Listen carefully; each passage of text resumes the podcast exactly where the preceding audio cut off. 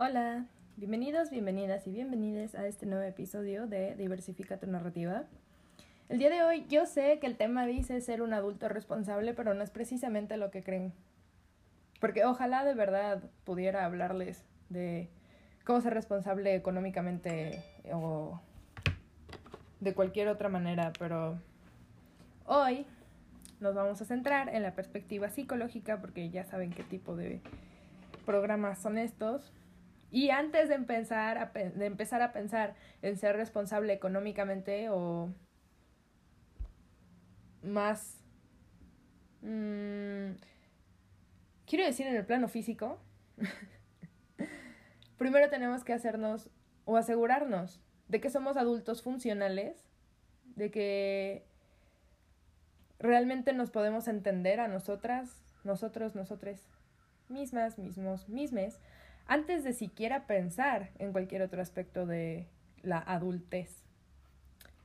Y es que de verdad, o sea, yo me he dado cuenta en estos días que, pues inevitablemente crecemos, ¿no? Es algo que no podemos parar, los años pasan, en realidad, pues nadie nos prepara para ser adultos, para las responsabilidades que ello lleva, las emociones que conlleva el ser adulto, la toma de decisiones, los mental breakdowns cada semana, las midlife crisis que te dan como cada mes de querer cortarte el pelo y cambiar de nombre e irte del país, no lo sé.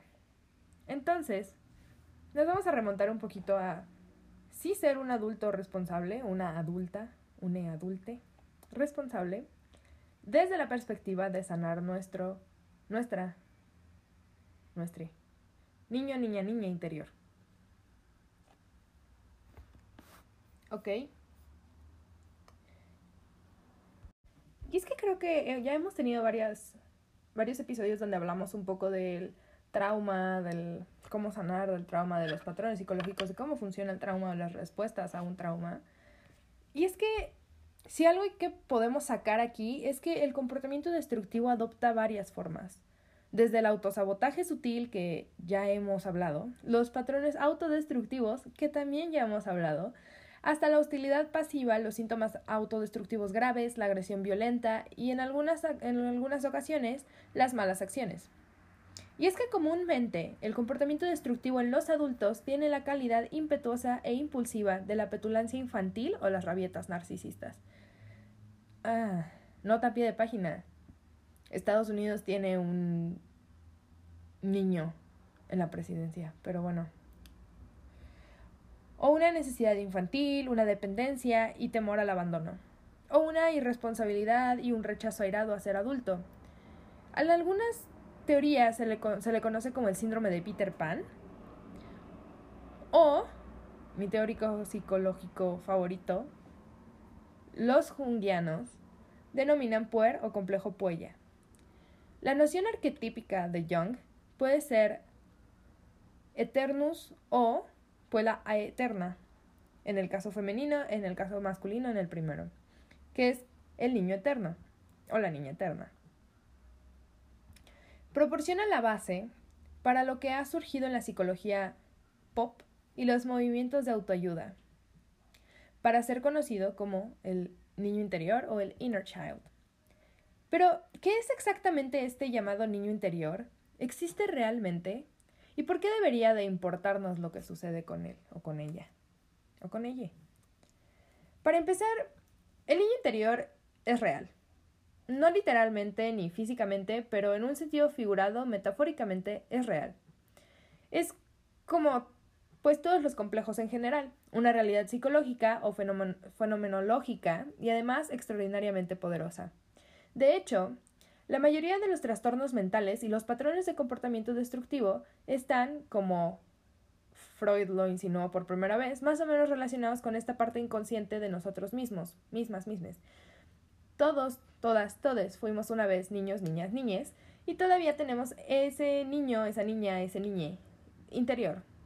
Pues, obviamente, dentro de nosotros, nosotras, nosotres. Pero la mayoría de los adultos no se dan cuenta de esto. Y esta falta de relación consciente con nuestro propio niño interior es precisamente de donde surgen tantas dificultades de comportamiento, dificultades emocionales y dificultades al relacionarnos con otras personas. El hecho es que la mayoría de los llamados adultos no son realmente adultos en absoluto. Que es como ya los decía, evidentemente todos envejecemos. Cualquiera con un poco de suerte puede hacerlo. Pero psicológicamente hablando, esto no es la edad adulta. La verdadera edad adulta depende de reconocer, aceptar y asumir la responsabilidad de amar y criar al propio niño interior. Para la mayoría de los adultos, esto nunca sucede. En cambio, su niño interior ha sido negado, descuidado, menospreciado, abandonado o rechazado. ¿Por qué? Porque la sociedad evidentemente nos dice que crezcamos dejando de lado las cosas infantiles para convertirnos en adultos. Nos han enseñado que nuestro niño interior, que representa nuestra capacidad infantil de inocencia, de asombro, de alegría, de sensibilidad, debe ser sofocado, puesto en cuarentena o incluso asesinado. El niño interior comprende y potencia estas cualidades positivas, pero también contiene nuestras heridas, nuestros traumas, nuestros miedos y nuestros enojos acumulados durante la niñez. Los adultos, entre comillas, están convencidos de que han superado con éxito, que han abandonado y dejado a ese niño y su bagaje emocional mucho tiempo atrás. Pero creo que todos, todas, todos hemos convivido con una persona que todavía carga con traumas de la niñez y no tiene nada de malo, simplemente pues el pensar de esta manera y negar a su niño interior con todos sus traumas, con todo su bagaje emocional, mm, evidentemente está muy lejos de ser verdad que lo hayan dejado atrás. De hecho, estos supuestos adultos eh, están siendo inconscientemente influenciados o controlados encubiertamente por este niño interior inconsciente. Para muchos, no se trata de un adulto autodirigiendo sus vidas, sino más bien de un niño interior emocionalmente herido que habita en un cuerpo adulto. Un niño de 5 años corriendo en un marco de 40, de 40. Es un niño o niña o niñe, herido o herida, heride, enojado, enojada, enojade, y temeroso, que toma las decisiones, que toma decisiones adultas con ese bagaje emocional que trae. Un niño o niña, o niñe, enviado al mundo para hacer el trabajo de un hombre o una mujer, o una persona, una persona. Un niño de 5 o 10 años tratando de entablar relaciones con adultos. Y es que aquí es donde nos cuestionamos, ¿Puede un niño tener una relación madura, una carrera, una vida independiente? Sin embargo, esto es precisamente lo que nos sucede a todos, todos los días, en un grado u otro. Y luego nos preguntamos por qué nuestras relaciones se desmoronan. ¿Por qué nos sentimos tan ansiosos, tan temerosos, tan inseguros, tan inferiores, tan pequeños, tan perdidos, tan solitarios? Pero es que hay que pensarle un poquito. ¿De qué otra manera se sentiría un niño al tener que valerse por sí mismo en un mundo aparentemente adulto, sin supervisión, protección, estructura o apoyo adecuado de los padres. Este es el confuso estado de las cosas que vemos con tanta frecuencia en todas las personas que van buscando psicoterapia.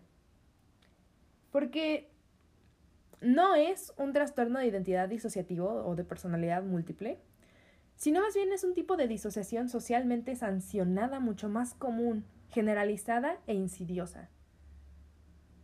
Pero si podemos reconocer este problema por lo que es y podemos comenzar a lidiar con él, eligiendo convertirnos en adultos psicológicos, no solo cronológicos, ¿cómo lo logramos? Bueno, pues primero debemos de volvernos conscientes de nuestro propio niño interior. Permanecer inconsciente es lo que faculta al niño interior disociado para tomar posesión de la personalidad en ocasiones, para dominar la voluntad del adulto.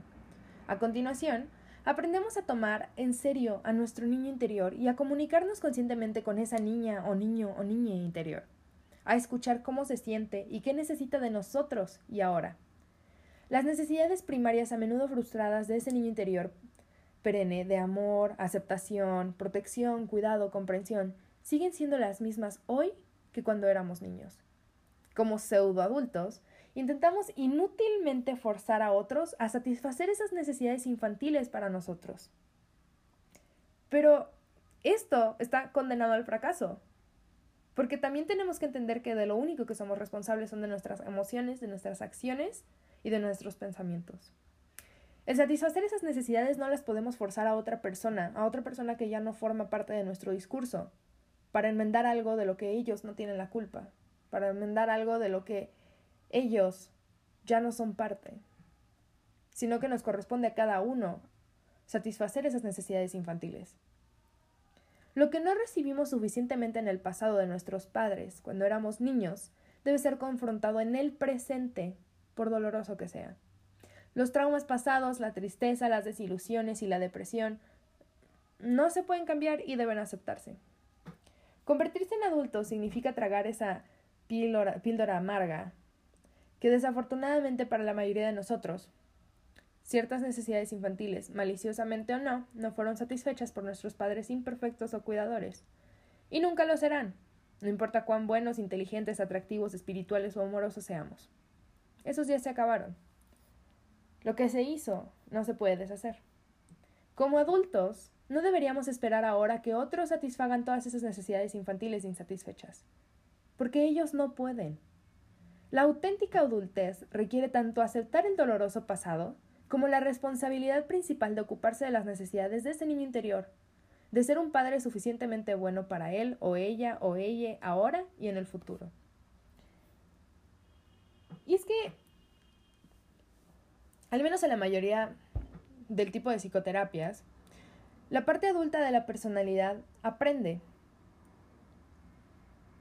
Y evidentemente esto de aprender es parte de la terapia a la que las personas deben de asistir si, si tienen un niño interior, niño interior muy dañado y no se logra conectar por sí mismo.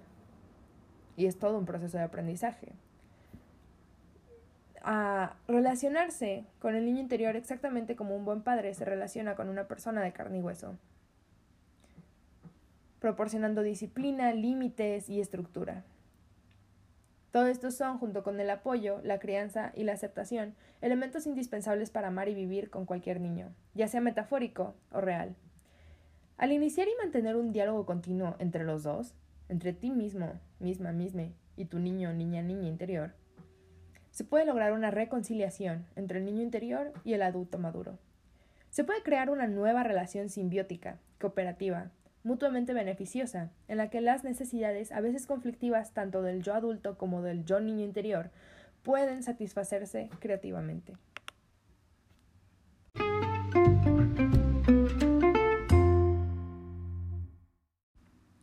Oli, pues otra vez muchas gracias por estar conmigo en este episodio. Creo que es bastante importante. Em, pues sí, eh, nunca, entender que nunca es muy tarde para empezar a sanarnos a nosotros, nosotras, nosotros mismos, mismas, mismes, para poder comprender de mejor manera la narrativa que estamos viviendo hoy en día. Y sin más, pues también les menciono que eh, en Diversifica tu narrativa vamos a seguir tratando de de temas psicológicos, evidentemente, porque son muchos y hay muchas cosas de las cuales nos tenemos que hacer conscientes, no solo hacia nosotros, nosotras, nosotros, nosotros mismos, mismas, mismes, sino hacia otras personas, de entender que todas estas pláticas que tenemos, bueno, pseudo pláticas que tenemos, son no solo para entendernos a nosotros mismos, sino también a los demás y a los que nos rodean. Eh, pero igual lo vamos a intentar como extrapolar un poquito y empezar a ver ahora sí, una vez que podemos comprender como la parte humana, la parte psicológica, la parte emocional, empezar a verlo en otras narrativas más grandes, más sociológicas, más sociales, más de grupo. Pero espero les haya servido eh, el episodio del día de hoy. Eh, les deseo de verdad que no les pasa desapercibido todo esto de responsabilidad emocional, de sanar y no ser mejores personas, pero entendernos mejor para mejorar nosotros, nosotras, nosotres. Y los veo la siguiente semana en el siguiente episodio de, de Diversifica tu narrativa. Bye bye.